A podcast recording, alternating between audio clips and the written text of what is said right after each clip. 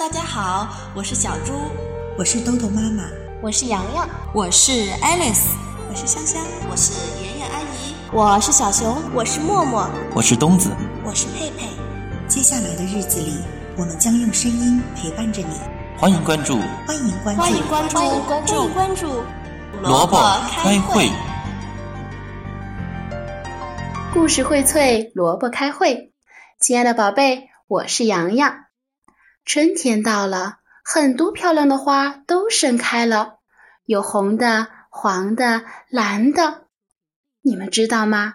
还有一朵花，它有七种颜色，而且呀，它还有非常神奇的本领呢。你们想不想听听呀？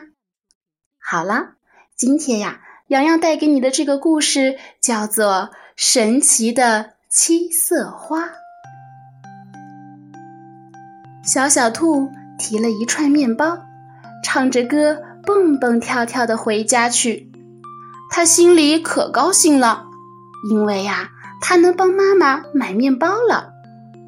一只小狗走过来，看到小小兔手上的面包，高兴地说：“哟，可真香呀！”说完，他便大口大口的吃了起来。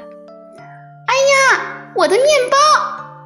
小小兔的面包被小狗给吃掉了，它吃惊的喊了起来。小狗听到喊声，惊慌的拔腿就跑。小小兔追呀追，追到了森林，一眨眼，小狗不见了。小小兔没有追上小狗，自己却迷路了。它心里很害怕，就哭了起来。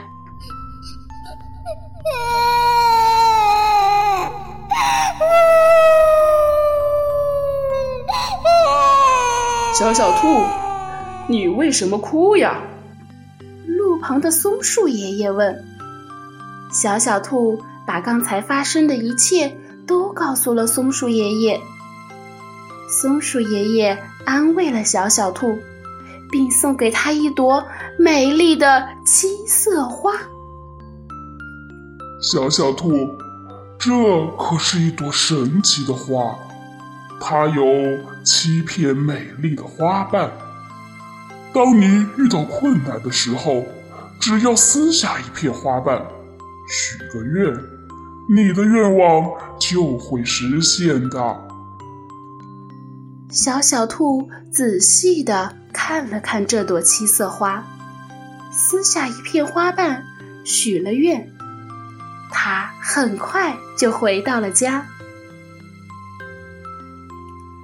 到了家，小小兔想起替妈妈买面包的事，可是他手上没有面包，该怎么向妈妈交代呢？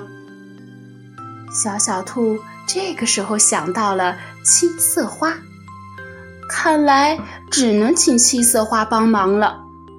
他撕下了第二片花瓣，许了愿，面包就变出来了。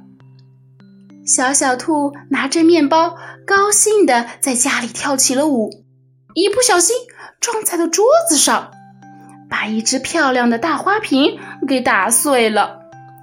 小小兔赶忙撕下了第三片花瓣，许了愿，一只漂亮的大花瓶。完完整整的立在了桌子上。小小兔觉得七色花太好了，应该和伙伴们一起分享这份快乐。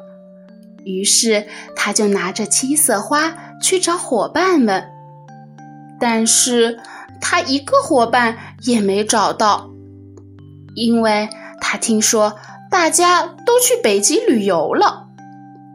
小小兔马上撕下了第四片花瓣，来到了北极。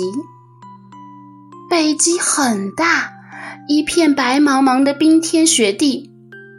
突然，他看到北极熊在冰天雪地里走，小小兔也好奇地模仿北极熊走路。可是，小小兔的脚很快就被冻僵了。七色花。请你快帮忙，立刻送我回家吧！小小兔又撕下了一片花瓣，于是它就回到了家里。回到家后，小小兔觉得很寂寞，它又撕下了一片花瓣，许了个愿，变出许多玩具，玩了很长的时间。